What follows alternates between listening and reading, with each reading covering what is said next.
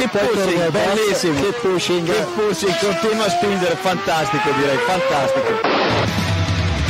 Go to the finish line, keep pushing. Don't worry, I'm pushing like a hell. Fucking, fucking right of him.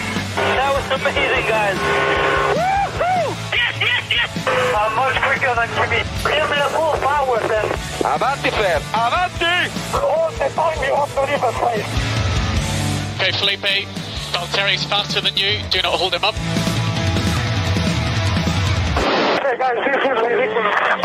Hola a todos y bienvenidos al episodio 315 de Keep Pushing F1, este podcast en el que vamos a hablar hoy de los resultados de esa carrera, de ese gran premio de Silverstone, de ese gran premio de Gran Bretaña, perdón, disputado en el circuito de, de Silverstone este pasado fin de semana. Y para comentarlo tenemos hoy a Héctor Gómez y Robert Montijo. Buenas noches a los dos. Buenas noches. que son de los tres que estamos hoy aquí, yo soy Jacobo Vidal, los únicos dos que han visto la carrera, eh, porque yo estaba sin, sin cobertura en el momento de la, de la carrera y no pude, no pude verla. Pero no desveles el pastel, hombre. Lo gracioso era ver en qué momento se daba cuenta la gente de que tú no lo habías visto. Hoy es todo raro. Yo no he visto la carrera, la noticia de los miércoles ha salido los martes, bueno, mm, cosas. Han pasado cosas esta semana. ¿Te he entendido, Jacobo? ¿A estas alturas vas a ver la carrera? Sí, sí, voy a ver la carrera, sí. Es que, bueno, había gente en el chat que decía, es que no recuerdo quién fue, pero dijo, mm, estoy con, con, con Roberto sobre lo que suele decir de por qué vemos esto. Eh, porque Roberto lo dice muchas veces, ¿no? A ver, yo lo, lo tengo que ver porque trabajo en esto al final y tengo que escribir y tal, pero los demás no sé por qué lo veis. Pues esta es una de esas carreras en las que dices, no sé por qué me hago esto, no sé por qué hago esto con mi vida. Bueno, imagino que yo que sé, porque nos gusta, ¿no? Al final, y siempre es, es de esas carreras que mm, aburridas, pero que al final dices, ¿y si llega esa buena, no? ¿Cuándo llegará esa carrera buena que no te esperas y de repente empieza el caos y empiezan... No ha sido esta, pero ¿y si? Bueno, la vimos. A mí no me. A mí, yo, yo decir que pregunté en el grupo privado de, de Telegram de, de nosotros eh, si debía ver la carrera. Mm, Diego me dijo que sí, Robe me dijo que no, David me dijo que bueno. Eh, y entonces, bueno, pues queda igual. Entonces puse una encuesta en el grupo de Telegram, t.me barra F1, eh, para que, pues para que me, me dijese si debía, si debía verla o, o no. Y no sé ahora mismo cómo está esa, y- y no la has visto. esa encuesta. No, no, no he visto la encuesta porque no he tenido tiempo ni para ver la carrera como para ver la, eh, la encuesta. Voy a verla ahora. He puesto, no he visto la carrera todavía. Y las opciones serán, merece la pena o ahórratela. Coñazo infumable. Y ha ganado ahórratela, coñazo infumable con un 59% de los votos. Así que, bueno, no sé, no sé. Yo la voy a ver igual porque soy así de trastornado. Pero, pero sí, mm, tiene un poco razón Robe a veces que no sé por qué nos hacemos eso. La pondré, supongo que la pondré así de fondo para planchar, por ejemplo. Para dormir. alguna. bueno, eh, ¿tantos aburristeis entonces, Robert, viendo esta, esta carrera? Sí. eh, yo vengo con propósito de enmienda porque luego me veo el programa otra vez y no me gusta verme ahí rajando de la Fórmula 1 y diciendo que qué aburrida es. Pero es que no puedo decir otra cosa. Es que de verdad. O sea, la carrera fue. No, no hubo por dónde cogerla. Además, lo que más rabia me dio de la carrera fue que cuando parecía que iba a pasar algo, no pasó nada tampoco. O sea, hay un momento de la carrera que es cuando eh, sale el coche de seguridad. Aquí ya te tenemos que hacer spoilers, lo sentimos, Jacobo. No, no, sí, ya lo sé casi todo. Dale, dale. Sale el coche de seguridad por el accidente, o sea, por el accidente, no por la avería de Magnussen. La Y barbacoa. bueno, yo, yo- yo ya pienso, bueno, quedan pocas vueltas, eh, hay cambios de neumáticos, neumáticos mezclados, va a haber adelantamientos, va a haber duelos, va a haber toques. No pasó nada, no pasó nada, no pasó nada. Se relanzó No. la carrera y llegaron todos a metas como iban. Es alucinante, tío. Estaría divertido hacer un día un podcast intentando no hacer spoilers sobre la carrera, ¿sabes? Como alguien no la ha visto, de repente aquí tirando indirectas. Ese piloto que del que usted me habla, que Lo que adelantó al otro. De repente tuvieron que entrar todos en boxes porque un piloto tal. Eh, a ver, aquí el que sí que nos hizo un spoiler que era falso, eh, bueno, como siempre, fue Mario Isola, que es que nos volvió a decir que la carrera era a dos paradas. Bueno, en Ferrari sí que hicieron Bueno, en dos por Ferrari- Leclerc porque es temas suyos, ¿no? Y demás, que ahora comentaremos.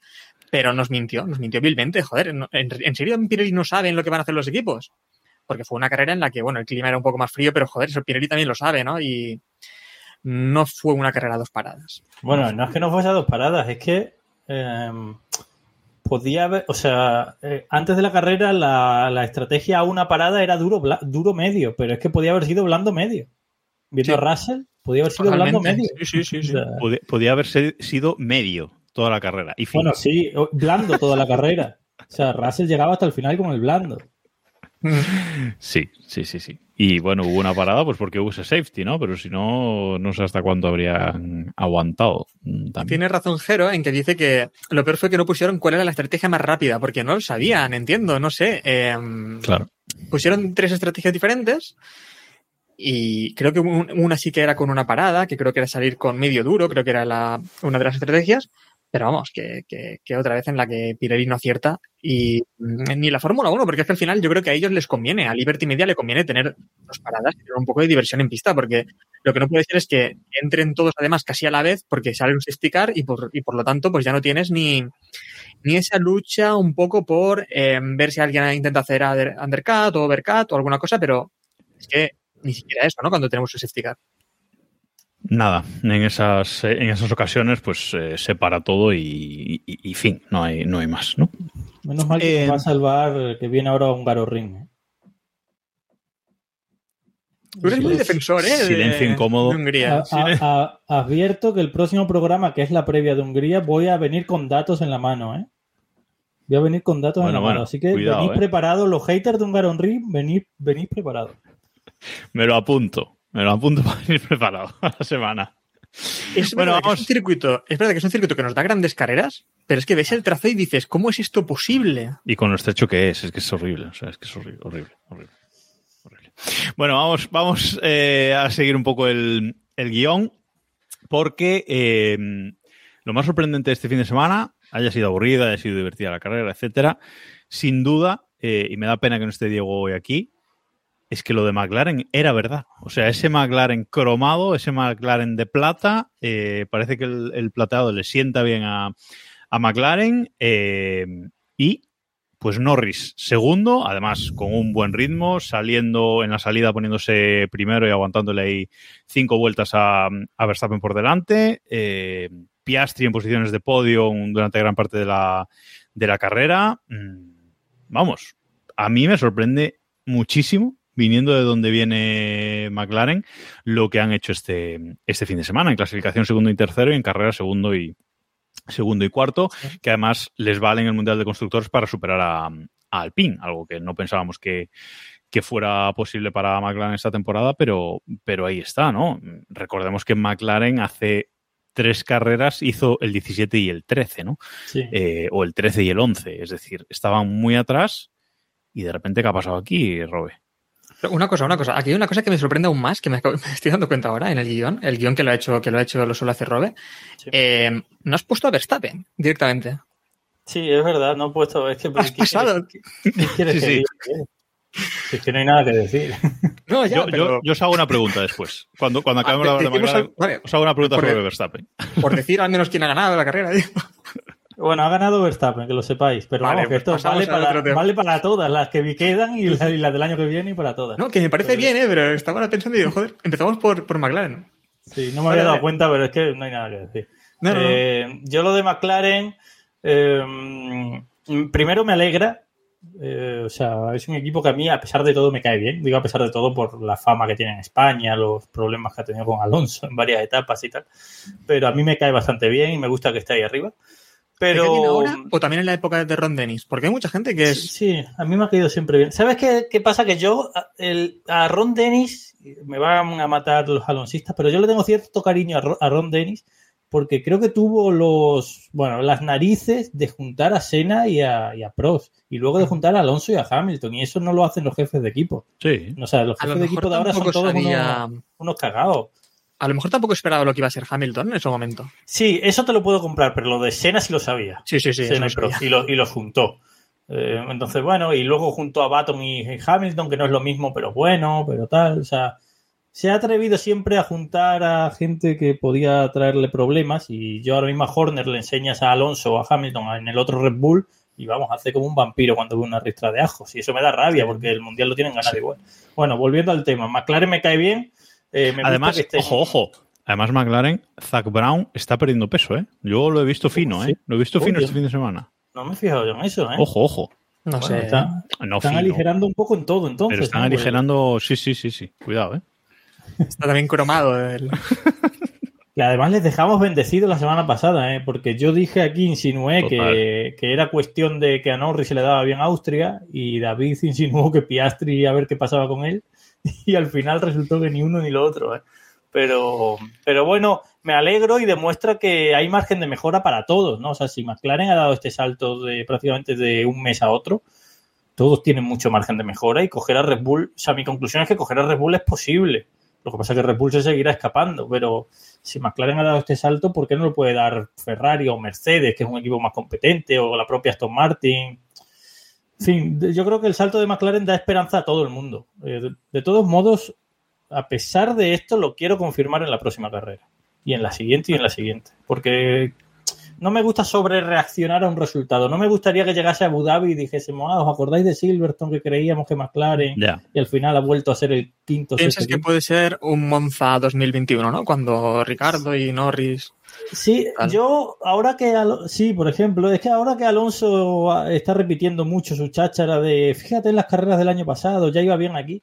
Es verdad que si piensas en la carrera del año pasado de Silverstone, eh, al propio Alonso con el Alpine estuvo ahí peleando con Leclerc las últimas vueltas, salimos todos emocionados de Silverstone porque hubo mucha batalla entre muchos pilotos y tal, y equipos que no suelen estar ahí. Alpine, ya te digo, hasta el final eh, Alonso acabó muy cerca de Sainz la carrera y, y luego eso no fue real. Entonces, bueno, vamos a ver ahora que viene Hungría, luego Monza, ahora vienen bastantes circuitos diferentes, Spa, Zandvoort, a ver qué, a ver qué tal. Mm, Aquí también eh, es importante lo que hemos ido comentando, ¿no? Que McLaren ha preparado en tres carreras una serie de cambios aerodinámicos que, eh, bueno, creo que fue Andrea Stella el que dijo que iban a cambiar prácticamente el 100% Del concepto aerodinámico del monoplaza en estas tres carreras. Y ahora estamos en la fase aún intermedia, porque en Hungría es la última fase de las mejoras eh, para cambiar totalmente este, este monoplaza. Por lo tanto, vamos a ver también qué, ocur- qué ocurre ahí.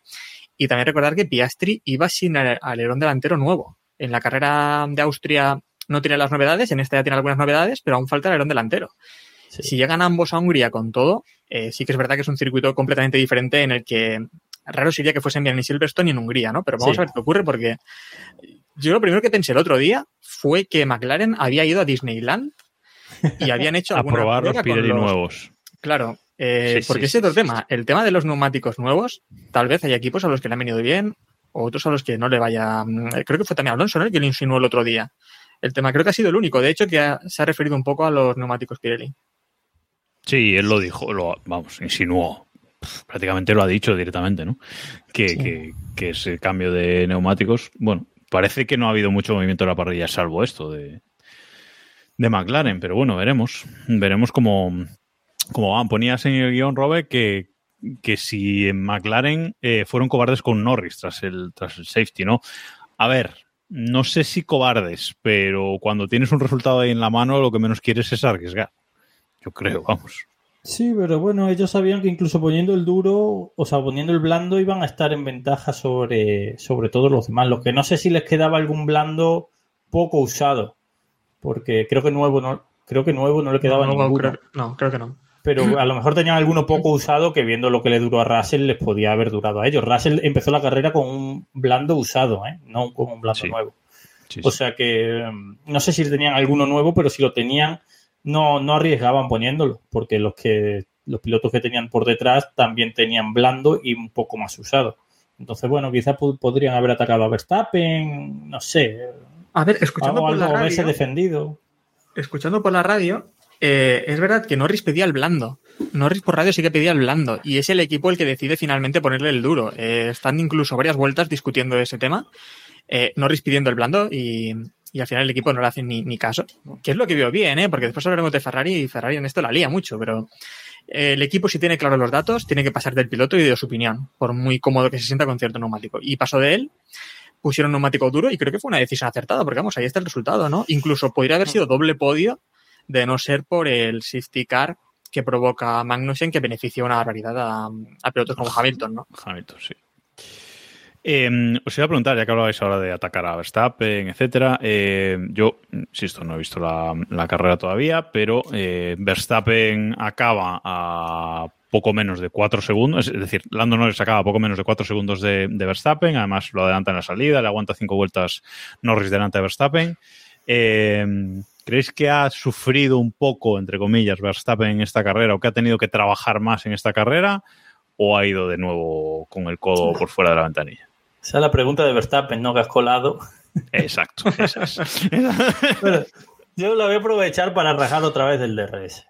O sea, Verstappen es muy bueno, su coche es muy bueno, eh, está haciendo una temporada impoluta. Pero comete un error, un mínimo error, pero bueno, un error, hace una mala salida, le adelanta un McLaren, el otro está a punto de adelantarle. Oye, Mm. se ha metido en un pequeño lío, tal. Eh, lo normal es que le adelante y sin DRS también le hubiese adelantado, pero es que con el DRS le adelanta sin ningún problema en la vuelta 4 y se acabó. Por favor, que, que- que los que tienen ventaja paguen por sus errores. Es que el DRS ay- ayuda a los que más ventaja tienen. A los que ya tienen ventaja porque van rápido, encima les pone todavía más facilidades para que adelante. Es que no lo entiendo. Además, he de decir que funcionó el vudú que, se le, que le llevamos haciendo a, a Verstappen y Verstappen iba con una mano lesionada. Bueno, iba con un dedo vendado. Un dedo vendado. Dijo que una pequeña lesión o algo, tampoco se ha sabido más. Pero a pesar de eso, pues ni un pájaro, ni una lesión, no podemos con este tío, ¿eh? Nada, nada. No, esta, esta temporada no, no está. No, no- no está para, para no ganar. La tiene, la tiene de la mano y, y punto. El que no la tiene de la mano. Perdón, es que además, eh, volviendo al tema de Verstappen, el otro día también vimos un, un vídeo en la rueda de prensa en la que le comentaban a Verstappen eh, qué mejoras esperaba del equipo, ¿no? O qué áreas le gustaría que mejorase el equipo. Y empieza a decir, bueno, pues alerón delantero, alerón trasero, DRS, velocidad punta, tal. Bueno, dice todas las áreas en las que se puede mejorar. Sí. Y le dicen como, ¿hablas en serio? Y dice, sí, claro. Y ya se ríe un poco para, no sé, para parecer humano. Pero, joder, un tío que va tan sobrado con uno de los monoplazas más. Que, que, que, joder, que es normal, ¿no? Es un fuera de serie y es un depredador sobre todo, pero déjanos No. un poquito, ¿no? No debería decir esas cosas y por la radio tampoco las debería decir porque ya se le está poniendo un poquito, eh, le están cogiendo un poquito con la tirria que le tenían a Hamilton, ¿no? Cuando iba primero y se quejaba de los neumáticos y hacía la vuelta Sí. rápida. Le está empezando a pasar ya también a él. ¿Por qué necesidad tienes de hacer eso? No, gana, ya está, gana. Pues si tienes ese coche, pues gana y ya está. Ya estoy, no- ya estoy empezando a escuchar muchas voces en ese Mm. sentido, ¿eh? muchas voces eh, críticas de, de ese, de esa llorera de Verstappen cuando va primero y quejándose de cosas igual que hacía Hamilton. O sea que yo ya lo he dicho varias veces también por aquí. A mí no me gusta eso. Si vas primero y sobre todo si vas tan sobrado, pff, cállate y quéjate en privado si quieres, pero queda mal. Sí. Y bueno, esto no lo digo como, como queja, sino como eso, que va sobradísimo y aún así pide más, ¿no? Que, que ahí tiene que entrar ya la FIA y decir, pues vamos a cortar aquí cosas. Vamos a quitar Es el curioso, a... igual no es el debate para hoy, pero es curioso estos pilotos eh, de ahora, eh, hablo de Verstappen, de Hamilton y de Vettel, ¿no? que son los tres últimos que han tenido un dominio grande de campeonatos, que no optan por cambiar de equipo. O sea, no optan por... decir- Schumacher ganó dos títulos con Benetton y a lo mejor podía haber ganado cinco, quién sabe, pero dijo, bueno, me voy, me voy a Ferrari y voy a levantar Ferrari. O sea, Sí, Verstappen para mí sería quedaría como un, un piloto mucho más épico si mañana se va a Ferrari y acaba ganando dos mundiales más con Ferrari y se retira con cinco mundiales, tres en Red Bull y dos en Ferrari, que si gana 15 con, con Red Bull, que los puede ganar, pero es que, pues vale, o sea, no sé. Es un poco, es un poco el regusto que hay con el regusto que hay con Vettel eh, en ciertos sitios, ¿no? Vale, es eh, tetracampeón del mundo, cuatro mundiales, pero bueno, con ese Red Bull, ¿no? Mucha gente Sí. dice. Mm, A lo mejor, si se hubiera ido antes o si hubiera conseguido con Ferrari también ganar, etcétera, o en otras condiciones, habría sido un piloto más, más épico, ¿no? Que de lo que ha quedado al final, ¿no? Sí, no sé, yo creo o sea, que Vettel no, ni, intentó- si- ni siquiera lo critico, ¿eh? simplemente digo que me resulta No, no. curioso, no sé. Yo por, por co- como me he criado en eso, eh, sí que tengo más estima a Schumacher, por ejemplo, que a Hamilton. Que Hamilton también ha ganado con dos equipos, pero no es lo mismo, porque Bueno, pero se fue Hamilton, Hamilton se fue eh, en la hora teoría- baja ya, Bueno, pero se fue en teoría a un equipo que no ya, bueno, estaba ahí para ganar, ¿no? ya, estaba en Disneyland el equipo. Claro. No, pero es verdad que cuando, bueno, no es el tema para hoy, pero es verdad que cuando Hamilton se cambia de equipo es muy criticada esa decisión porque la gente dice, Sí. se ha equivocado. Sí, sí. No por mí. Y También muy criticada. habrá que decisión buscarlo de, eso, ¿eh? de, de Alonso. Bueno, ahora- Tengo Lo busco que ahora lo mismo. ¿eh? Te lo busco ahora mismo. Búscalo. Bueno, avanzamos. Eh, Verstappen tiene el mundial por la mano. El que no tiene por la mano incluso su asiento es Sergio Pérez, que una vez más yo esto no me lo podía creer el sábado. No sé si pasó algo, ahora me lo contáis. Eh, pero no me puedo creer que el sábado Sergio Pérez quedase de nuevo fuera en Q1. O sea, es que no me lo puedo creer con un Red Bull. ¿Qué le pasa a este tío? Que luego, claro, en carrera eh, tampoco es que hiciera una remontada de piquísima, acabó sexto, vale, está bien, mm, del 15 al sexto, pero mm, bueno, pues lo que decimos muchas veces, ¿no? Verstappen habría acabado mínimo segundo en estas condiciones, ¿no? Sí. eh, le pasó. eh, la, la clasificación fue. La Q1 fue en condiciones medio húmedas, pero siempre con neumáticos de seco, no se usó el intermedio. Eh, y estuvo todo el rato coqueteando con quedarse fuera. O sea, durante todos los minutos de la Q1 estaba decimocuarto, decimoquinto, decimosexto, decimoséptimo, todo el rato ahí coqueteando. Y hubo una bandera roja al final.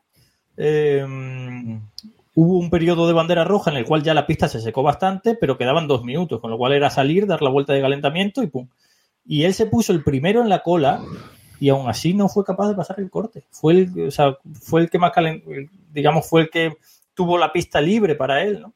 Y no fue capaz de pasar el, co- el corte. Según se está diciendo, tiene muchos problemas de calentamiento de neumáticos con este Red Bull, pero igualmente no es, o sea, es indecente. Yo creo, 5 Q3 seguidas que se ha perdido. Sí, sí. Cinco seguidas que he buscado desde cuándo no, no ocurría esto en Red Bull, desde cuándo un piloto de Red Bull no se Coulthard. metía en Coulthard, Coulthard en Sí. 2008, quiere decir que no era ni siquiera el mismo equipo, porque ese equipo era de mitad de tabla. Pues desde claro. ese momento no es una barbaridad. ¿eh? Sin entrar en la noticia de los miércoles, eh, ¿va a aguantar Sergio Pérez ahí hasta final de temporada? Robe ya sé que dice que no. Eh, pero yo no lo tengo claro. Quizás hoy eh, ya le puede haber un poquito más las orejas al lobo, ¿eh? Sergio Pérez. Yo tengo muchas dudas de que vaya a acabar la temporada, sinceramente. Muchas, es que, ¿eh? muchísimas. ¿A quién metes ahí? Porque lo complicado es eso, ¿no? Buscar una alternativa que sea ahora mismo a ver, mejor que Pérez. Oye, A Richie. Es que no queremos entrar en la noticia de los miércoles, pero es Claro. Richie. Lo calientas y metes a Richie. ¿sabes? Va a estar, va a estar caliente. Yo lo de Pérez, a lo mejor creo que están preparando, aguantará, ¿eh? Porque claro. aguantará toda la temporada, ¿no? ¿Cómo no va a aguantar? Pues no sé, por lo menos hasta que se vendan todas las entradas del GP. Si de me, México, dice, pero- si me dices otro equipo, si me dices otro equipo, te digo aguanta. Pero Red Bull es especialista en cambiar pilotos a mitad de temporada y no le tiembla el pulso ser el No, primer me- equipo. o Me el parece segundo. interesante lo que dice Robe. ¿Cómo ve el porcentaje de ventas de las entradas de México? si están ya al 100%, a lo mejor pues ya no, no se puede hacer devolución. Eh, me hacía mucha gracia un tuit que leía hoy de, de nuestro amigo Liga Sórdida, el Sórdido, ¿no? que decía, las últimas quali están siendo como los temas de reggaetón. Te tienen que decir al principio quién las está cantando para que las distingas, porque si no, ves a Checo haciendo el ridículo y piensas que te están repitiendo el GP anterior para hacer tiempo mientras llueve. Pues eso es un poco así, ¿no? Está siendo un tema de reggaetón, que no sé muy bien qué carrera es, pero ves a Checo Pérez y dices, otra vez igual, ¿no? No, no hay mucha diferencia en sus clasificaciones. Es verdad que después el domingo, pues, lo hace bien, pero joder, es que como para no hacerlo bien, ¿no? Eh, creo que es lo mínimo exigible, es que incluso me parece poco, ¿no? Quedar Claro. eh, en esa posición. Decían en el grupo de Telegram que iba a remontar hasta la cuarta posición y le iban a dar el piloto del día, ¿sabes? Correcto. Claro. ¿Qué, qué vas a hacer saliendo último? Ojo que la además- gente. Ojo que la gente en, en el chat en twitch.tv barra que pushing F1, que es donde estamos emitiendo esto en directo, como todos los martes a, a las 9, eh, van a hacer sangre eh, y dice Carloza Mue, es que eso no te lo hacía ni Christian Klein. Ojo, eh. Ojo que se irá a faltar un poco el Sí. tema este. Bueno, es que literalmente no te lo hacía Christian Klein. No, no, no. O sea, Christian Klein lo hizo Coulter, que era su compañero, pero Klein no lo hizo. Y nos dice también eh, Pablo P7 eh, que piensa que lo aguantarán hasta septiembre para Palou. Mm, mm, mm. Luego tenemos por ahí las Sí, noticias. eso eso ya- lo comentamos. Sí, sí. Luego lo luego- hablamos, luego- luego lo luego- No, que sobre lo de Pérez digo que es que tampoco le hace ningún favor a Pérez eh, los resultados de Verstappen sobre todo, ¿no? Porque tenemos uno de los coches más dominadores de la historia. eh, ahora mismo empataba ya con, con McLaren con 11 victorias y mm, por la temporada 88, ¿no? Comentábamos antes, esa temporada de, de Prost y Senna, pues ahora mismo están igualados ahí. Eh, y si no ocurre nada como lo de Monza en el 88, en el que de repente hubo una debacle de, de McLaren, pues Red Bull va a superar ese récord con 12 victorias y no va a ser de Pérez, me temo. Entonces, está mal la cosa, ¿no? Para Pérez ahora mismo. Según eh, he estado escuchando y leyendo, Esto estaría bien tener aquí a Jero para que nos haga fact check. Eh, Está por el chat, dice- a ver si nos. Dicen que el Red Bull eh, es muy duro de suspensiones para que el fondo, eh, digamos, trabaje igual en las curvas que en las rectas. No, no flexe mucho, digamos, y trabaja igual en las curvas que en las rectas. Y entonces eso dificulta calentar los neumáticos. Verstappen no tiene problemas por lo agresivo que es, pero Pérez está teniendo muchos problemas y se le está notando más en la clasificación. Eso es lo que he leído yo por ahí. Pero, pero bueno, no sé hasta qué punto. O sea, aunque sea cierto, no creo que eso justifique que caigas, que no llegues a la Q3 con ese coche. A ver, Claro, le, efectivamente. puede costar más, puede a lo mejor estar unas décimas por detrás, pero es que lo de. O sea, no hagas la pole, o sea, estate a medio segundo de tu compañero, etcétera, pero... Un poco a lo mejor la diferencia que podemos ver entre Sainz y Leclerc, ¿no? Una, Sí. Algo entendible según, pues, el comportamiento del monoplaza, el gusto que estés con él y tal, pero es que lo de Pérez No. no tiene ya ninguna explicación. Lo han puesto en el chat, que Botas con el Mercedes entraba siempre en la Q3. Y Claro. Sainz, este fin de semana, creo que ha batido el récord de entrar en la Q3 consecutivas, ¿eh? sin haber tenido nunca un supercoche dominante. Sí, sí. Sí que bueno.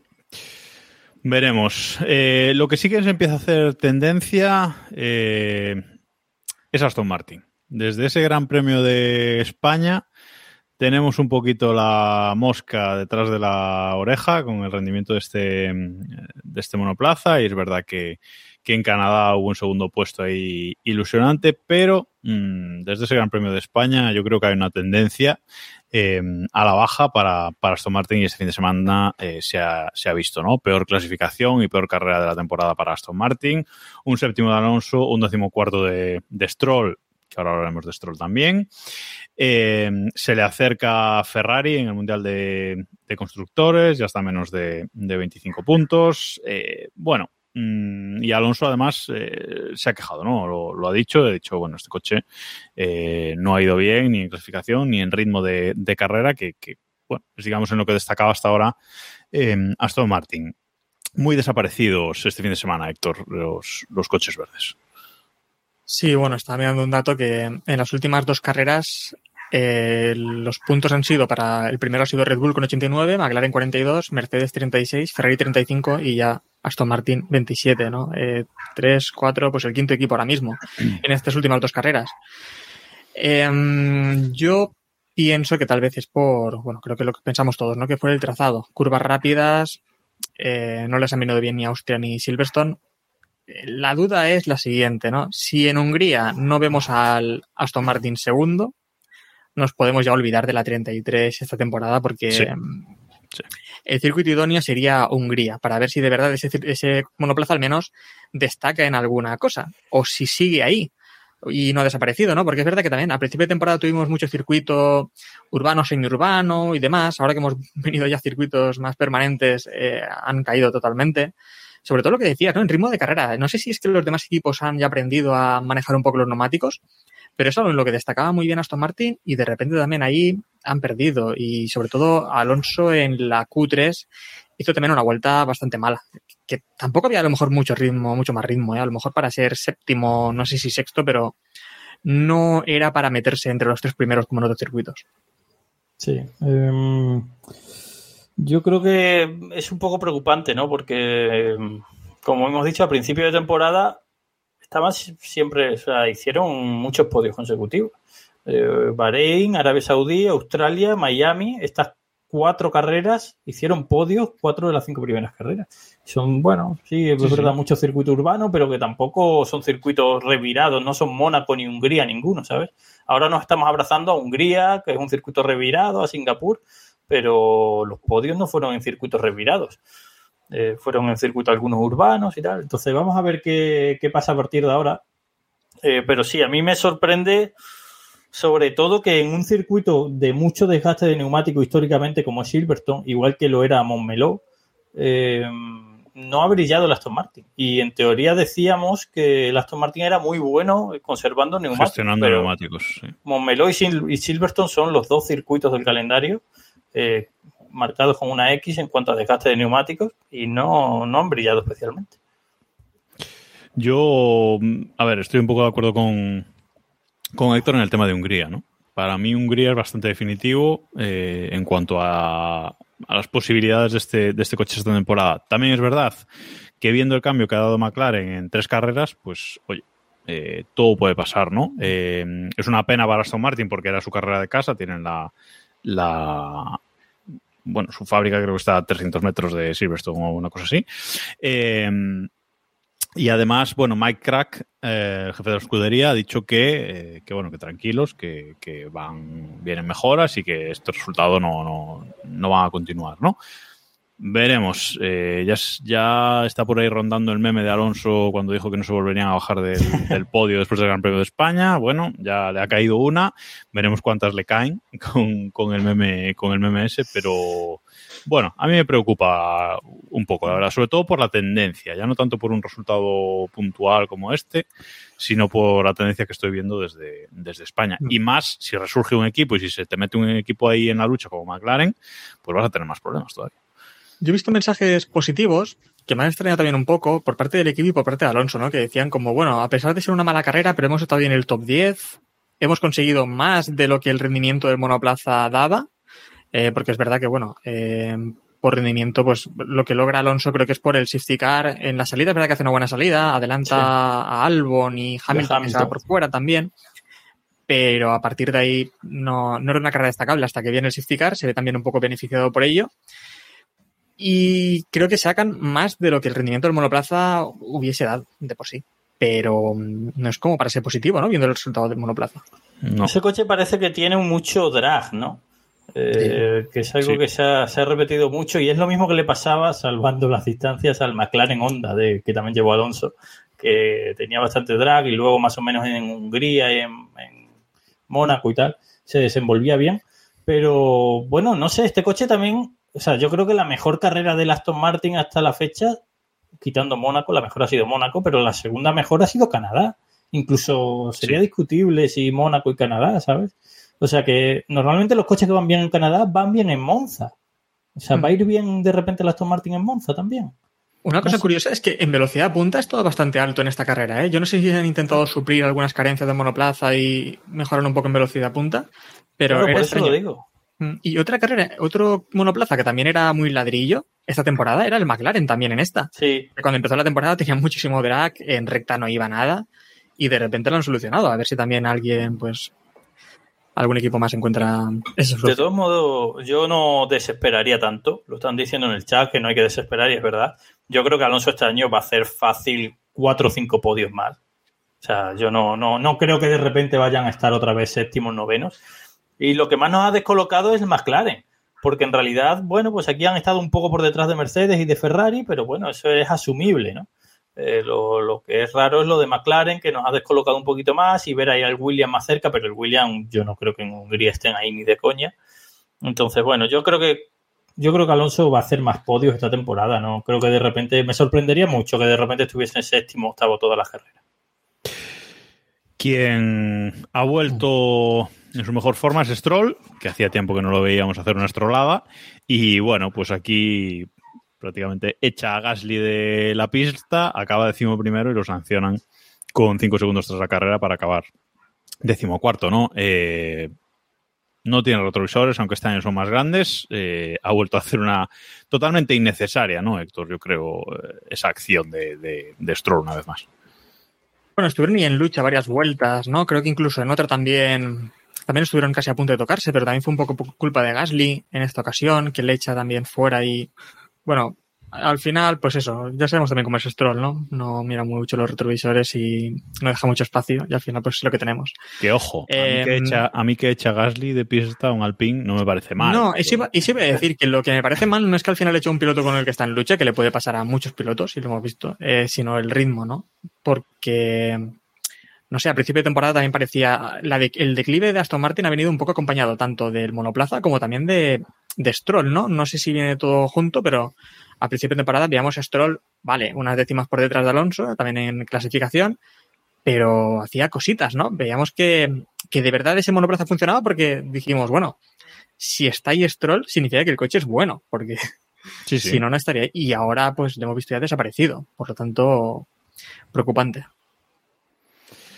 Sí, pero es que Stroll, su mejor resultado esta temporada es un, es un cuarto, no logró subir al podio, pero lleva tres carreras, noveno, noveno, decimocuarto. O sea que, bueno, pues a ver, a ver, Y porque... ya, y ya tiene detrás a Norris, ¿eh? Norris está a dos puntos de Exacto. Stroll. Exacto. Es que McLaren tan lejos, tan lejos, pero al final con la actuación que está haciendo Stroll esta temporada, pues eh, ya está ahí, ¿no? Ya está ahí. Y con un buen ahí. piloto. Bueno, vamos con Ferrari. Vamos con Ferrari, que los pilotos, bueno, no son, no son malos, pero eh, el estratego este fin de semana sí que, vamos, estuvo, estuvo a topísimo en, en Silverstone. Salían eh, Leclerc cuarto, Sainz quinto y han acabado noveno y décimo. Y gracias. Eh, por un lado, Leclerc, que pues Héctor, le han hecho una estrategia pues aleatoria, ¿no? Han tirado el dado y han dicho vuelta 18, cambiamos neumáticos. A ver. Sí, yo la de Leclerc ver, no la sí. puedo entender. No, sí, yo- pero es que me parece peor la de Sainz, ¿eh?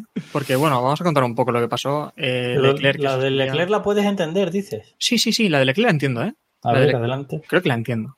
Justifica Bueno, Leclerc eso. ¿no? Salía cuarto, entiendo que Ferrari quiso protegerse de un posible undercut de Russell y le metieron demasiado pronto en boxes, pero entiendo que es para protegerse de, de Russell. Eh, el problema es que meten el duro y ven que el duro no funciona. Vale.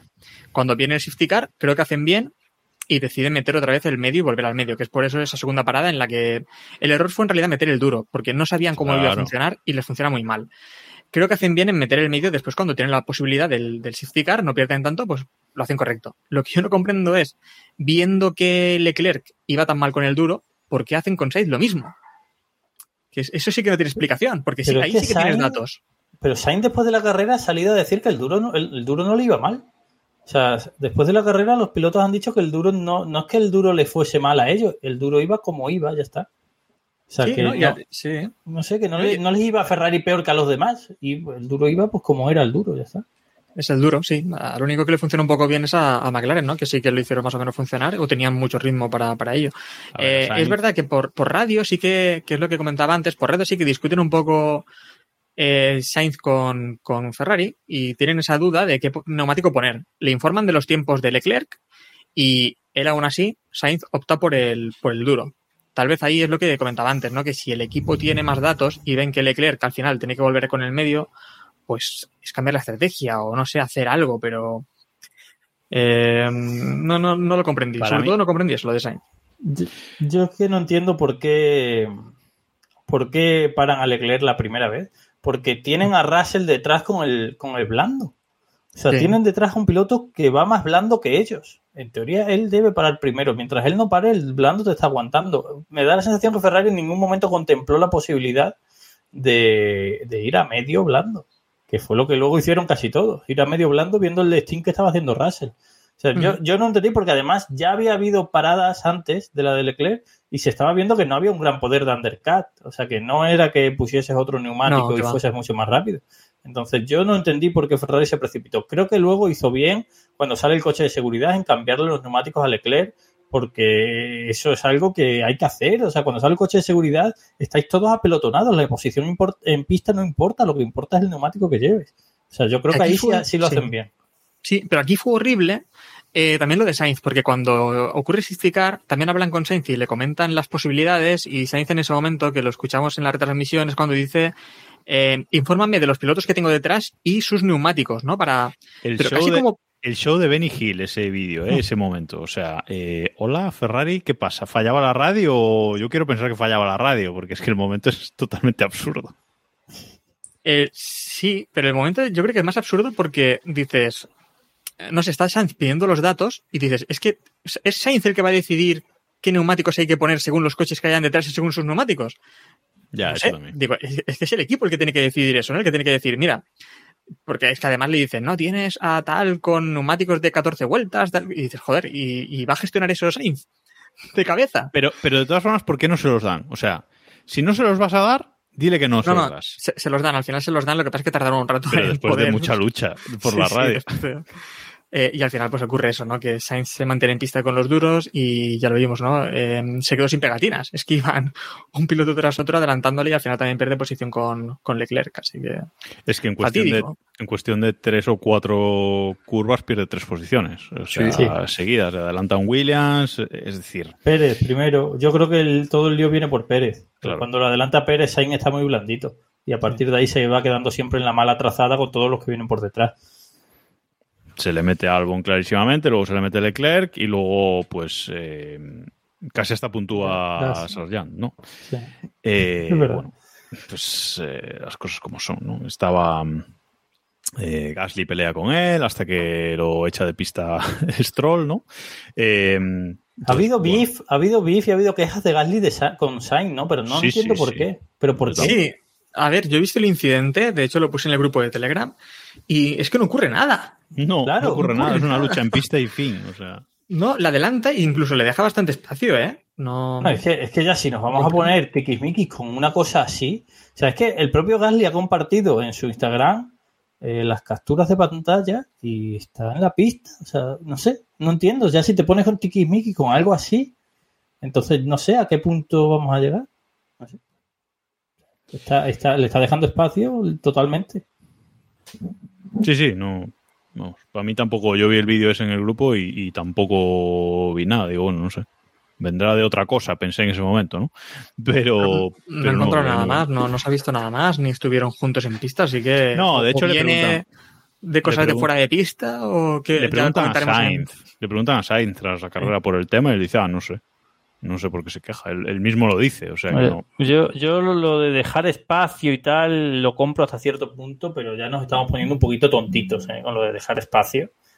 Porque, No sé, o sea, sí, sí, vale, hay que dejar espacio, pero una cosa es dejar espacio y otra cosa es poner el intermitente, ¿no? Para que te pase. Bueno, pues veremos, veremos lo que lo que sigue ocurriendo en Ferrari, pero bueno, las cosas no pintan no pintan nada bien. Unos fines de semana se desespera Leclerc y este fin de semana pues le ha tocado a, a Sainz que, que se va a hacer.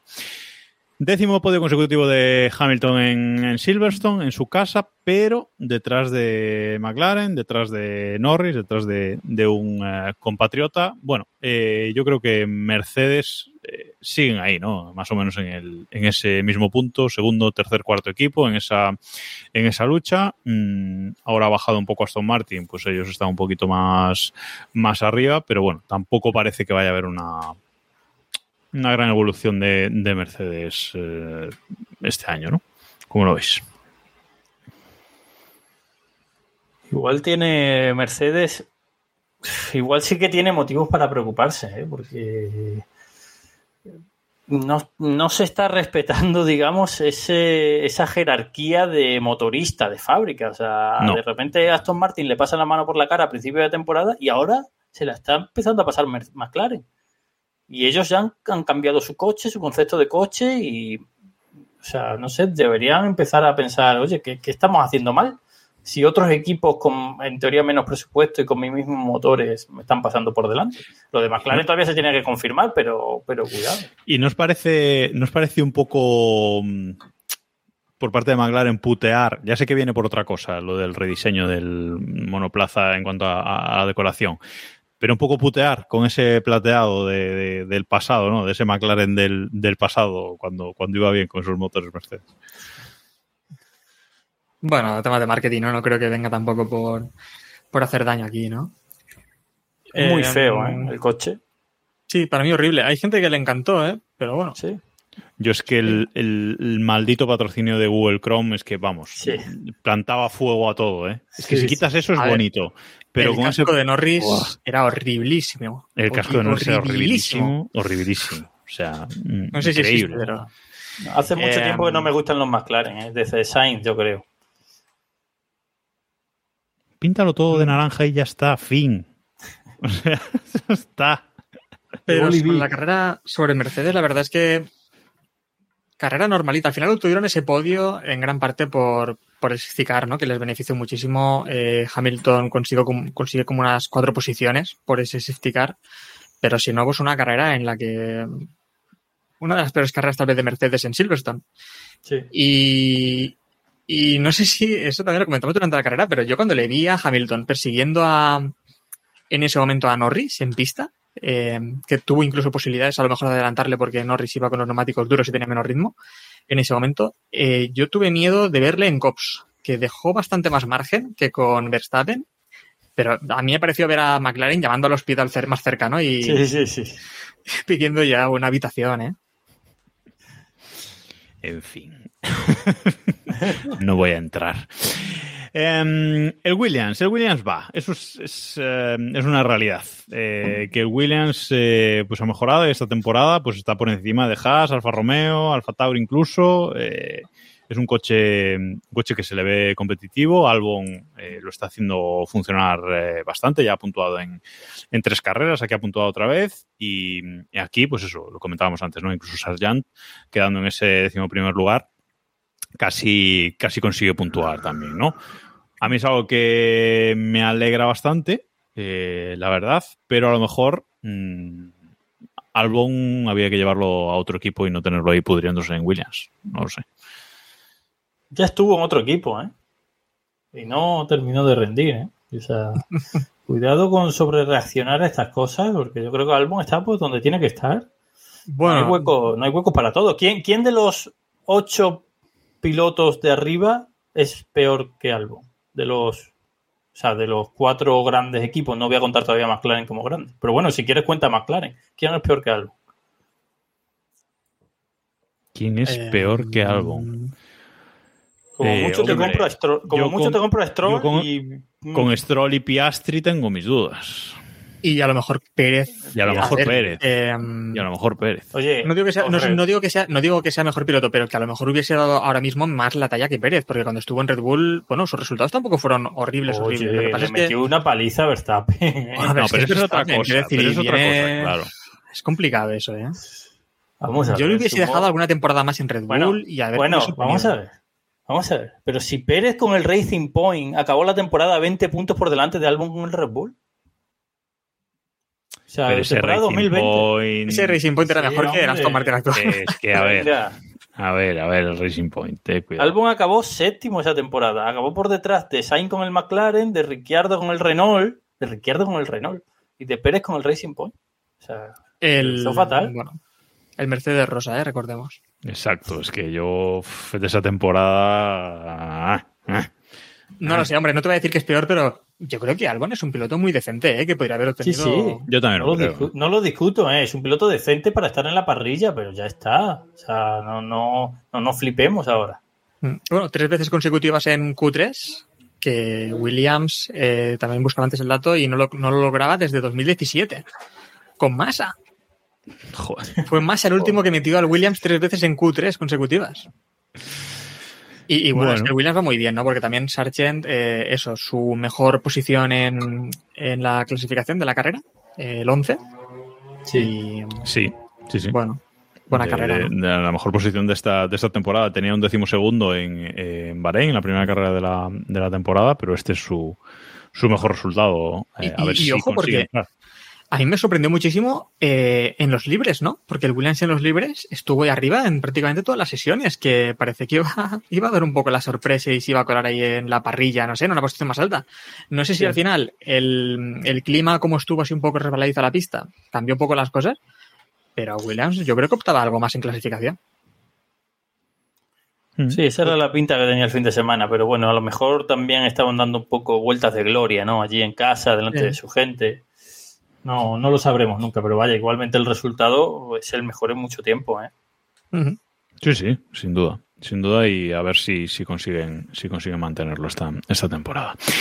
Eh, y de un éxito a un fracaso, y esto es algo que me encanta, es que otro doble abandono de Alpine. Eh, Alpine, ya hemos hablado de, de lo de Gasly, y bueno, pues Ocon también tuvo que, que abandonar en las primeras, eh, en las primeras vueltas. Bueno. Aquí sí que no sé qué le pasó. Yo no sé qué le pasó. Eh, problemas hidráulicos, creo que dijo el equipo, al menos durante la carrera. Después ya no he leído nada más. Pero creo que Mm. comentó eso. Sí. Eh, bueno, de- dejan, dejan trabajar, ¿no? A que- Dejen trabajar, dejen trabajar. Hay que dejar trabajar a, a Safnauer, haciéndolo, pues eso, eh, bien. Bien para nuestros gustos. Entonces, pues. No, y lo de. Lo de Gasly, pues lo que hemos comentado también antes, ¿no? Que lo que no tiene sentido, comentaba también antes en el chat alguien, creo que era David Liarte, eh, que lo que no tiene sentido es que le, le diga algo a Sainz cuando su lucha fue con Stroll, ¿no? Y con quien al final eh, tuvo el toque es con Stroll. Por lo tanto, no sé si es que es daltónico y se confundió de color y pensó que el verde ser. era rojo o algo, pero... Un Es que el extraño PIN, esto. estoy viendo ahora la clasificación y le salva el podio que salvaron ni sabe Dios cómo en Mónaco, con Ocon. Pero Claro. sin ese, si- le quitas ese podio y están viéndose con el agua al cuello con Williams. O sea, le quitas ese podio y, y estarían temblando con Williams. Ojo que Albon eh, en el Mundial de, de Pilotos está el decimotercero y Gas está el decimosegundo y solo se separan 5 puntos, o sea, 16 puntos por 11 puntos. O sea que eh, ahí está la cosa, ¿eh? Y decimos que el Williams tal y que el Alpine va bien, pero es que eh, los resultados están ahí, ¿eh? O sea que... No, no. eh, Alpine lleva eh, 9, 12 puntos en las últimas cuatro carreras, tío. 12 puntos en las últimas cuatro carreras lleva Alpine. Es lamentable. Sí, sí, desde Mónaco, vamos, eh, van para abajo. Bueno, no es que vayan para abajo, sino que en Mónaco pues tuvieron ese, ese podio, ese séptimo Mm. puesto, pero es que la, en general el año de Alpine es eso, noveno, octavo, décimo, noveno, octavo, los tiene dos una mala pilotos. pinta, tiene una mala sí. pinta eso, porque es que es lo que decimos, Aston Martin ha mejorado, pero sigue trayendo mejoras y se habla de las mejoras de Aston Martin, de las mejoras de McLaren, de Williams, por supuesto de Ferrari, Mercedes y Red Bull. O sea, se habla de las mejoras de los equipos, pero Alpine no se dice nada. O sea, Alpine ya está quedando como un Haas de la vida, un Alfa Romeo, está por ahí, bueno, pues por ahí está, ya está.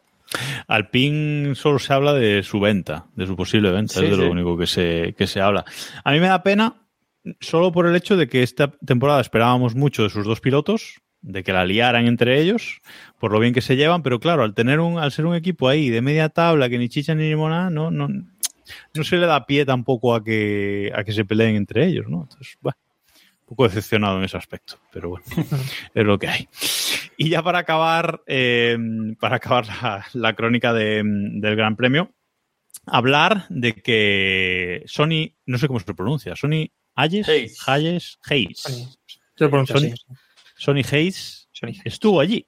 Y es que se está grabando, bueno, se estuvo grabando una película producida, entre otros, por Lewis Hamilton sobre Fórmula 1 con Brad Pitt en el circuito de, de Silverstone, ¿no? Sí, Sonny Hayes, uno de los ídolos ¿no? de, la, de los pilotos de la parrilla, gran campeón del mundo en los años, a saber, 90 o por ahí, 2000. Y no sé, bueno, al final es gracioso, ¿no? Ver por ahí a Brad Pitt. Yo pensaba que iban a abusar más de la imagen de Brad Pitt. eh, no, se Que no salió. mucho.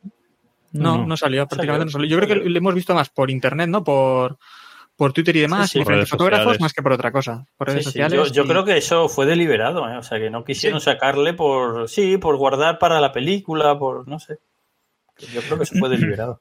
No sé cómo será la película, pero eso, las imágenes que se han visto, etcétera, mm, creo que en, en, bueno, pues en, en- diseño de, vestuario y en, y en el coche y tal, creo que se- que están trabajando bien, ¿no? Luego, insisto, la película será lo que lo que sea, ¿no? Pero bueno, las fotos que hemos que nos ha dejado eh, pues Brad Pitt y su, y su compañero de equipo, ¿no? En, ¿Cómo era? APXGP o algo así, ¿no? APX.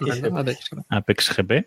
Eh, pues bueno, está chulo. Creo que los coches con los que, o el coche con el que corrió eh, Brad Pitt era un Fórmula 2 modificado para que se pareciera a un Fórmula 1, con un diseño, bueno, bien. No sé, yo en cuanto a, a diseño y a producción lo veo bien. Luego veremos la peli que... que No, ten- no tenemos tiempos por vuelta, ¿no?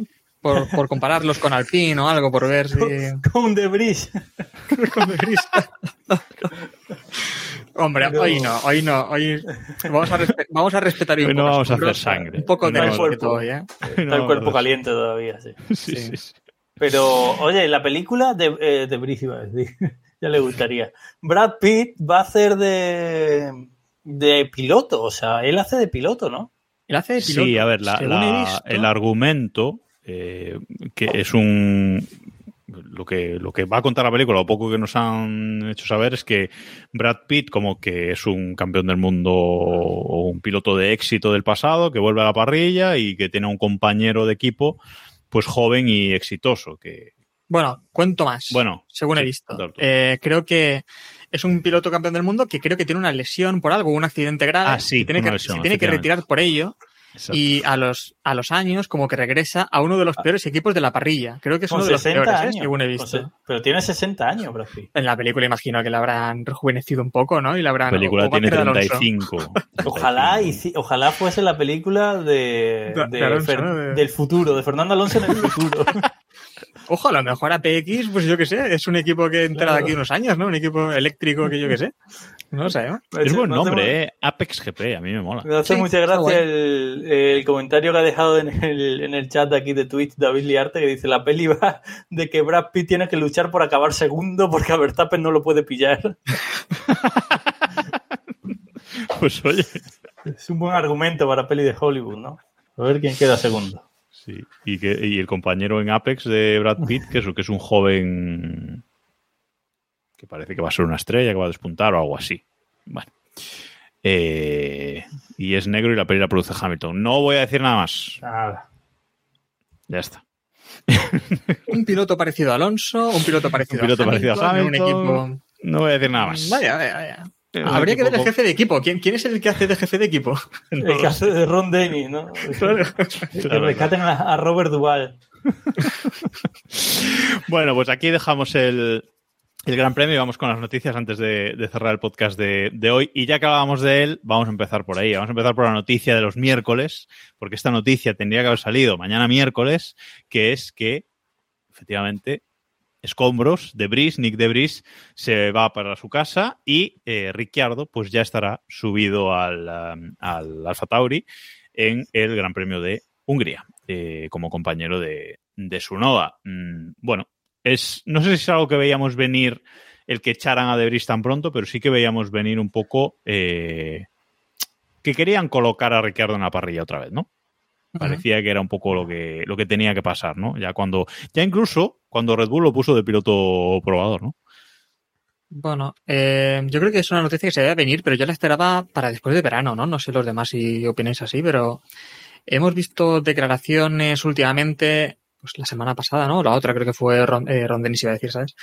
Eh, estuvo hablando... Eh, no, Helmut Marco decía también el otro día, bueno, que había estado rodando bien Ricardo, ¿no? En el simulador y demás, que había estado haciendo buenos tiempos. Ya estaban como preparando la cosa, ¿no? O, Sí. y sobre todo me llamó la atención que el otro día le preguntaron a Helmut Marco si iba a estar eh, De Vries en el Gran Premio de su casa y dijo, bueno, cuando estemos allí veremos o algo así. Cosa que me parecía un poco extraña, ¿no?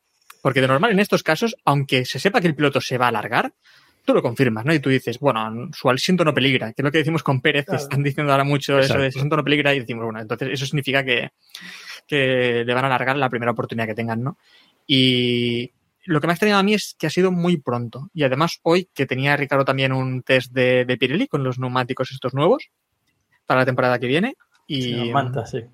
Sí, y ha sido acabar con ese test, o incluso creo que estaba aún con el test, y de repente decir ya que, que estaba, que iba a correr en, que iba a Sí, sal- saltó el rumor en la prensa austríaca que ya lo daba por confirmado y a las horas pues lo, lo confirmó la propia escudería y, y la propia cuenta de la oficial de la Fórmula 1, ¿no?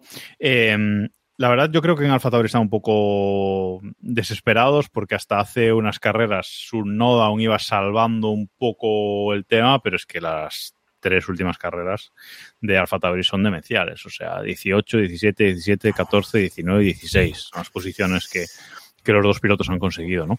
Eh, su noda, decíamos al principio de temporada que estaba eso, décimo primero, décimo, bueno, eh, cazó ahí dos puntos en, en Australia y en Azerbaiyán, pero ya la cosa era insostenible y visto que tampoco pueden echar a su noda, pues por lo menos intentar hacerlo un poquito mejor con el, con el otro coche. Aunque yo pienso que esto es todo por calentar a Ricardo. De Sí, Vries, claro. eh, yo, yo creo que De Vries fue un fichaje absurdo desde el principio. Si es que Muy absurdo, todos, sí. todos Sí. lo veíamos desde el principio, que era un fichaje que no tenía ningún sentido. Porque, primero, es un piloto de 28 años, o sea, no, no está fichando. Es que su noda, cuando llegó, era una promesa. Su noda creo que tenía 19 años cuando llegó. Luego te, te habrá salido mejor o peor, pero era, tenía 19, Ahí, 20 y, años. y- y que tenía dos años en monoplazas, que dices, no sabemos Claro. muy bien aún qué puede ser de él, pero Sí, tie- es que incluso ahora mismo su nota tiene 23 años. O sea, pues si por lo que sea se alinean los astros y ahora empieza a funcionar, pues tienes ahí un piloto de 23 años. Eh, de Vries es un piloto de 28 años que no tenía ninguna experiencia en Fórmula 1 y que yo pensaba, digo, a lo mejor es amigo de Verstappen por ser holandés y lo están fichando para eso, porque es que si no, no entiendo nada. Pero yo, bueno, ya, ya se ve que no. Entonces, Bueno, ojo lo No. que ojo lo que nos comenta Carlos Zamue, eh, que dice que bueno, de Bris este año no ha conseguido puntos, pero el año pasado sí. Sí, Recordemos que el año pasado en Williams, creo que fue en Monza, ¿no? Eh, logró puntuar, creo que quedó octavo en, en carrera, que estuvo bastante bien. Y, y Kramer, de hecho, nos dice eso, que si en dos carreras Sargent a casa y escombros a Williams. Sargent ya no vuelve a aparecer por aquí. O sea, perdón, eh, De Vries ya no vuelve a aparecer por Ah. la Fórmula 1. No, yo Lo creo, ha- yo creo que aquí se Lo acaba. ha hecho, lo ha hecho muy mal. O sea, para, es que para mí lo ha hecho muy mal, es normal. Porque es lo que digo, es un piloto eh, veterano. O sea, no, no es un piloto joven, aunque sea novato, es veterano. Eh, es un piloto que ya viene con mucha experiencia en otras categorías, que ya tiene un bagaje y que lo mínimo que te esperas de él es que no se estrelle por tres, que ha tenido un montón de accidentes, que no te cueste dinero al equipo.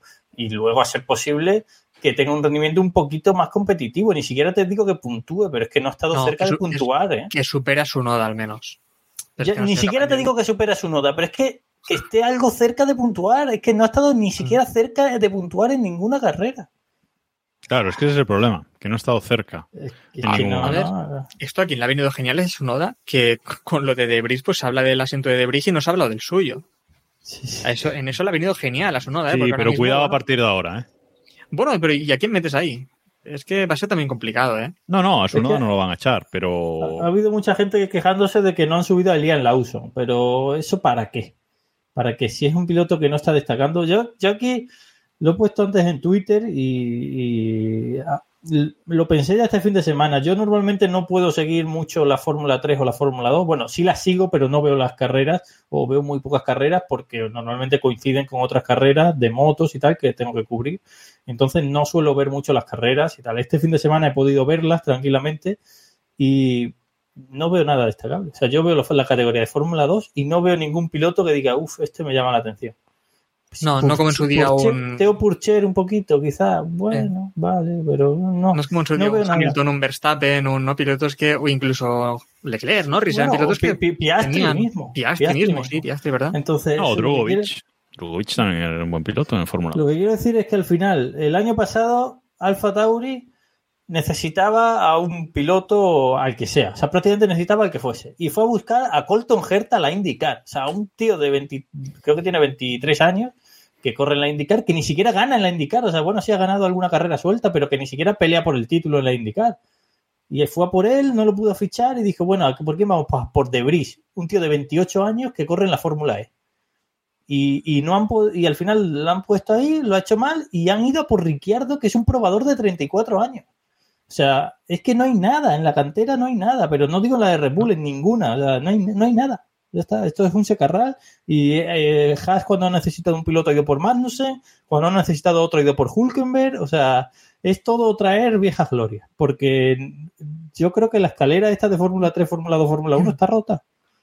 De hecho, recuerdo hace unos años que había muchas críticas a algunos pilotos ya más veteranos, pues hablamos eh, incluso Alonso, Massa ¿no? y otros pilotos que eh, se comentaba mucho eso de Baton también, que debían ir retirándose para ir, dejan- ir dejando paso a las nuevas promesas, ¿no?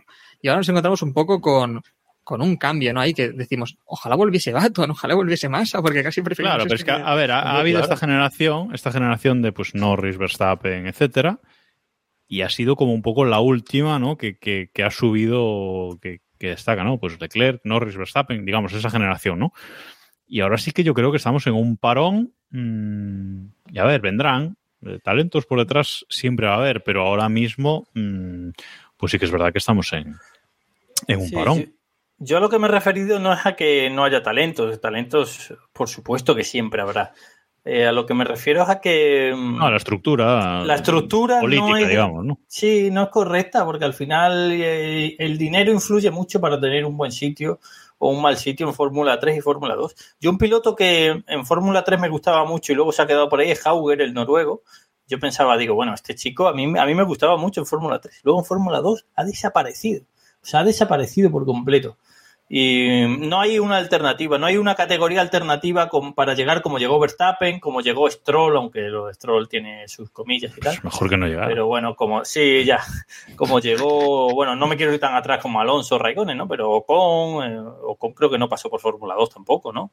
Eh, no, no me su- Mazepin. bueno, Mazepin sí pasó por Fórmula 2. No, hay, no hay esa estructura alternativa y ya se está empezando a buscar la estructura alternativa en la IndyCar, porque hemos Ah. dicho lo de Colton Herta, pero es que ahora viene otra noticia. De, claro, de- porque, porque de es que. Helmut Marco le está echando el ojo que tiene a Palou y, a, y lo de Pepe Martí sigue por ahí también el rumor, ¿no? Bueno, conversaciones hay, desde luego, eso está confirmado que las hay. No sé si llegarán a, Ujú. a algún puerto o no. Entonces, como dices, ¿no, Rob? Están buscando fuera, están buscando por otro, por otro lado y, a ver, mm, Palou está claro que quiere llegar a la Fórmula 1, porque si no, no estaríamos hablando mm, siempre de rumor de Palou aquí, Palou con McLaren, con Red Bull, con su madre, ¿no? Entonces, bueno, pues eh, a lo mejor ese Palou, ese talento que estamos esperando, que no lo sé, que podrá hacer en Fórmula 1. ¿no? Yo lo de Palou, aún, sabiendo lo que ha pasado ya con Ricciardo y De Vries, yo le sigo dando bastantes visos de realidad. ¿eh? O sea, lo que pasa es que me imagino que él no querrá hacerlo tan mal como la otra vez. O sea, él querrá asegurarse de que puede hacerlo. No querrá lanzarse a la piscina y que luego McLaren le diga, hey, que tú tienes aquí firmado un contrato para correr el año que viene en la IndyCar con nosotros. Eh, supongo que él querrá asegurarse de hacerlo todo bien.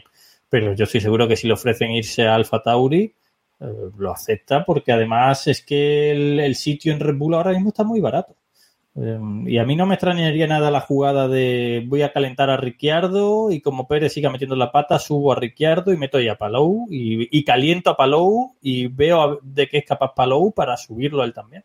No me extrañaría nada la jugada. A mí, porque es que- a mí es la jugada que veo. O sea, yo la jugada la veo clarísima, sí. O sea, veo clarísimo lo de que esto es calentar a Ricciardo, porque como Pérez vuelve a caer en Q3 esta temporada, una vez más, se lo van a cargar, o sea, no le va a hacer falta más excusas, y calientan a Ricciardo y lo suben y les queda un hueco en Alfa Tauri que es perfecto para, para Palou. Sí. Sobre todo porque, el- porque Ricciardo, aunque lo subas, va a ser otro parche, como es Pérez. O sea, va a ser un parche sí, sí. de, Sí, sí, de sí. un año, dos años, como vamos, dos años muchísimo, un año y, y tal. Y entonces ahí tienes que tener a alguien formado y lo que Palou está haciendo en la Indy es muy heavy. ¿eh? O sea, aquí no se le da Mm. importancia porque no se sigue tanto, pero lo que Palou está haciendo en la IndyCar esta temporada, sobre todo esta temporada, es muy serio. ¿eh? El problema es ese, ¿no? Que casi preferimos ver a Palou en la Indy logrando lo que está logrando que a lo mejor arrastrándose en un Fórmula Yo no. 1.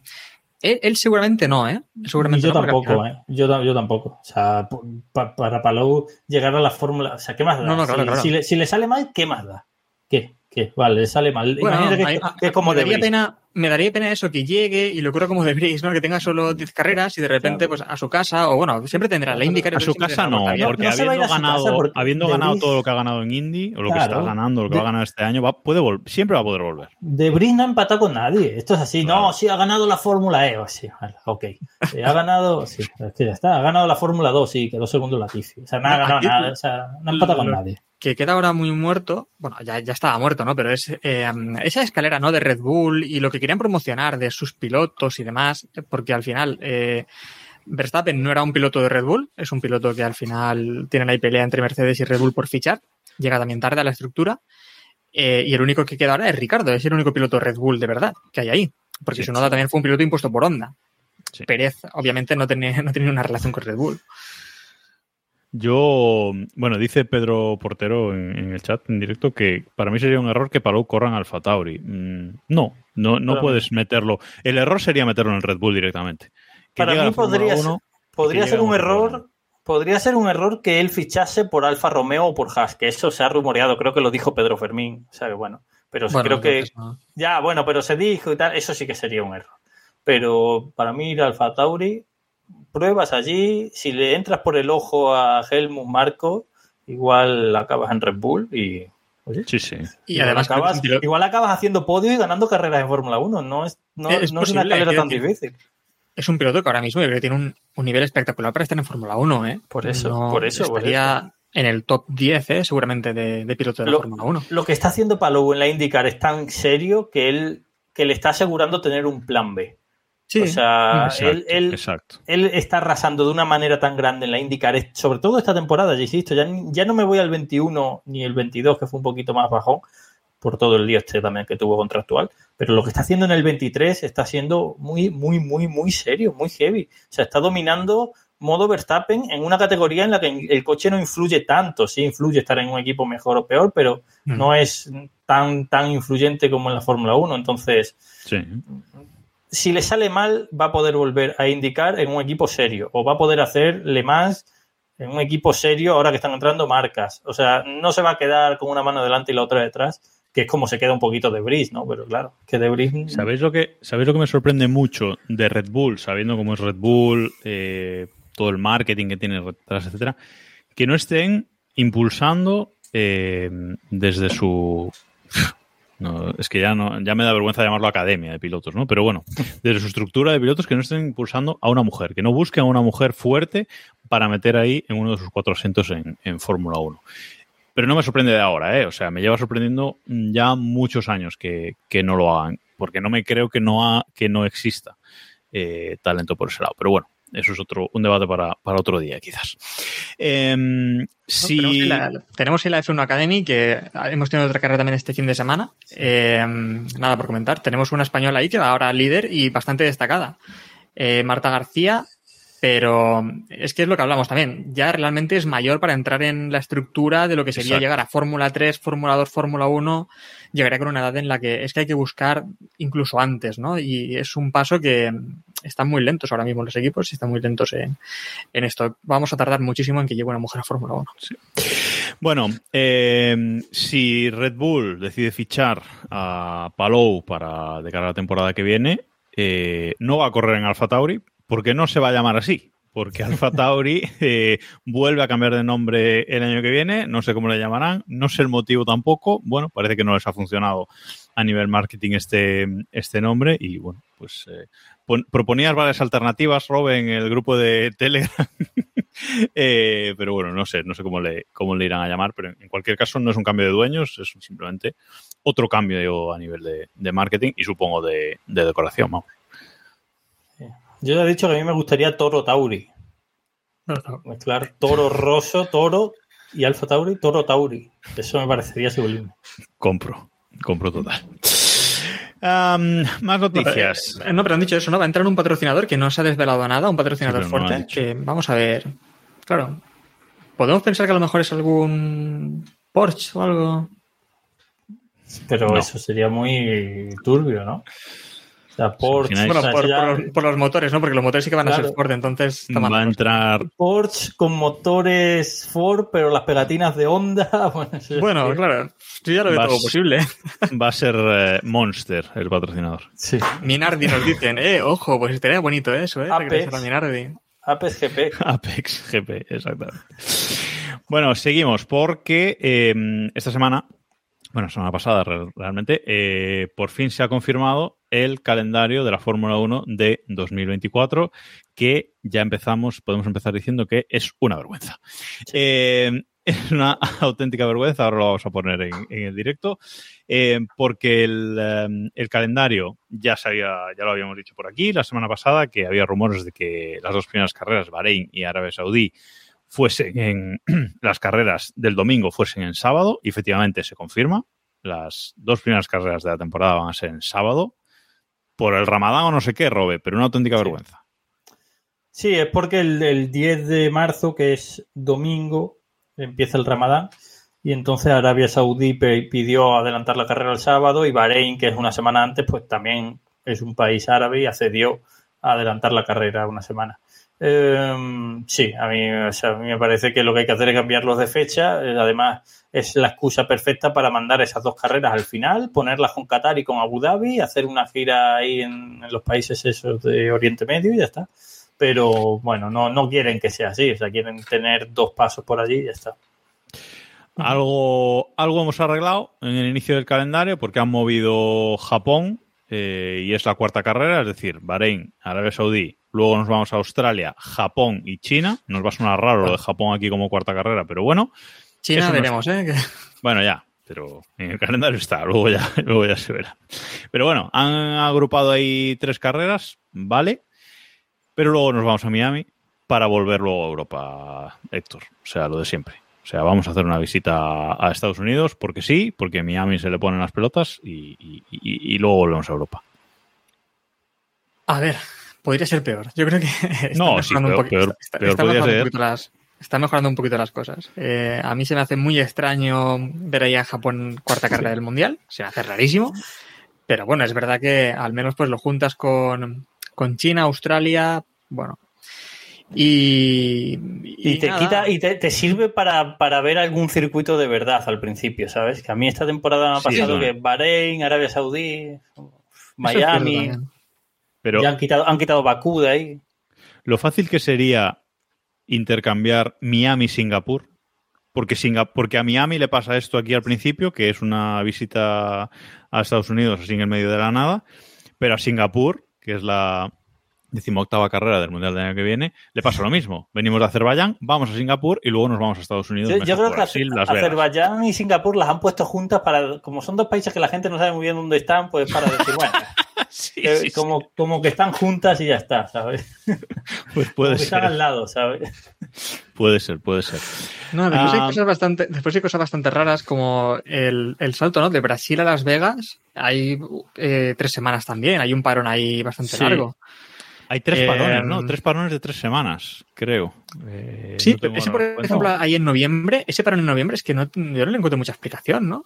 Como Bueno, y ese- y ese es un largo, hueco pero- esperando algo. Pero mira el que hay de Singapur a, a, a Austin. Hay un mes, exacto, hay un mes. ¿eh? Sí. Singapur y Austin hay un mes de parón. Eh, claro, luego hay el otro mes de parón entre Bélgica y, y Países Bajos, que es el parón del ¿Y verano. no es el- el creéis? parón que hay. A mí lo que me da es que esto es premeditado para intentar buscar huecos ya para en un futuro tener ahí dos huecos en los que meter dos carreras. ¿Sabes? Como que ya están preparando el calendario para poder meter ahí dos carreras más. Porque al final, eh, si os fijáis también en el calendario, el único mes en el que no tenemos carreras es enero. Sí. Sí, sí, sí. Por- bueno, es verdad que es verdad que es porque febrero es bisiesto el año que viene y por lo tanto corremos el 29 de febrero eh, los libres. Pero bueno, en principio el único mes que no tenemos Fórmula 1 es enero, simplemente. GP, GP de Laponia, ¿eh? En Navidad. Hace no tanto, hace no tanto nos echábamos las manos a la cabeza en este podcast por correr en noviembre. Y Sí. estamos corriendo ya el 8 de diciembre. Cuidado, Sí, sí. cuidado que nos reíamos No, de no. de la Fórmula 1 en Navidad. Y, y Verstappen, si no me equivoco, su primer mundial, aquel duelo contra Hamilton, fue el 14 de diciembre, creo. Correcto, correcto. Correcto. Sí, sí, sí. Fue más tarde aún. Eh, y bueno, por, por acabar, yo creo que el dato que más le puede interesar a la gente que nos está escuchando, el Gran Premio de España, el 23 de junio en Barcelona, ¿eh? 23 de junio en Barcelona. Ahí, ahí, Eso es, eso es terrorismo, ¿eh? Eso es terrorismo, terrorismo. pero del bueno. Terrorismo del bueno. Y, y, por cierto, que Canadá también se le pone las pelotas a su fecha. ¿eh? A Canadá sí, que no la mueves de ahí. No, no, no, Canadá- y de, de hecho le han tenido que pegar la patada a Barcelona para no mover a Canadá, que es un señorito que está ahí. Sí, sí, sí, sí, sí. sí. Bueno, eh, en fin. mm, cosas raras. 24 carreras el año que viene. No nos olvidemos de ese, de ese dato. Siempre que, claro, se mantenga China, Singapur, etcétera. Oye, estaba Imola, ¿no? O no, no me he fijado, estaba Imola, creo, ¿no? Sí, Emilia Romagna, sí. La séptima carrera, vale. sí. Sí, sí, sí. ¿Cómo se ha colado ahí Imola, eh? Increíble. O sea, que se cuele Imola y que no se cuele Portimao, Mm. no lo entiendo. Pero bueno. Yo alucino, se ha colado ahí Imola, pues después de la pandemia entraron muchos, pero se han ido, entró Nürburgring, entró, entró Estambul, tal, pero esos se fueron y Imola ahí se ha quedado, a la chita Sí, sí, callando. tanto, tanto, tanto tema más grandes premios en Estados Unidos, más grandes premios Sí, en sí. Oriente Medio, pero Italia tiene dos. Por lo que sea. bueno, en fin, ahí, ahí veremos los cambios que, que hay, pero si no pasa nada, pues tendremos eso, 24 carreras, dos parones de un mes, eh, y creo que hay un par de parones de tres semanas, o sea que, bueno, el calendario realmente han arreglado alguna cosa, pero han empeorado otras. Y me llama muchísimo la atención que no sabemos aún nada de, bueno, sería otro tema para otro día también, pero simplemente rápido, eh, lo de Yeda. Porque al final, eh, creo que el año Ah, que viene sí. ya no tocaba, que ya no tocaba realmente Yeda. Creo verdad. que ya de- debería estar hecho el, circuito permanente. circuito. Sí. Pero como ha tenido cierto éxito este circuito, Claro, pues es, es bueno, es divertido. Para un urbano que tiene personalidad de los nuevos, déjalo. sí. No, cuando acaben el otro, pues dos grandes premios en Arabia Saudí. Claro. Y ya está. Puede ser también. El otro para las motos, y ya está. Eso es. Venga, tiremos la casa por la ventana. Bueno, nos estamos alargando mucho hoy, así que venga, las dos últimas eh, noticias. Eh, una rápida, que es que Williams va a estrenar decoración en los grandes premios de Singapur, Japón y Qatar esta temporada, la decoración Wolf, esa que hicieron una votación, etcétera. Mm, lo siento, pero para mí no tiene ninguna personalidad. eh, esa, esa decoración, no sé qué os parece a vosotros.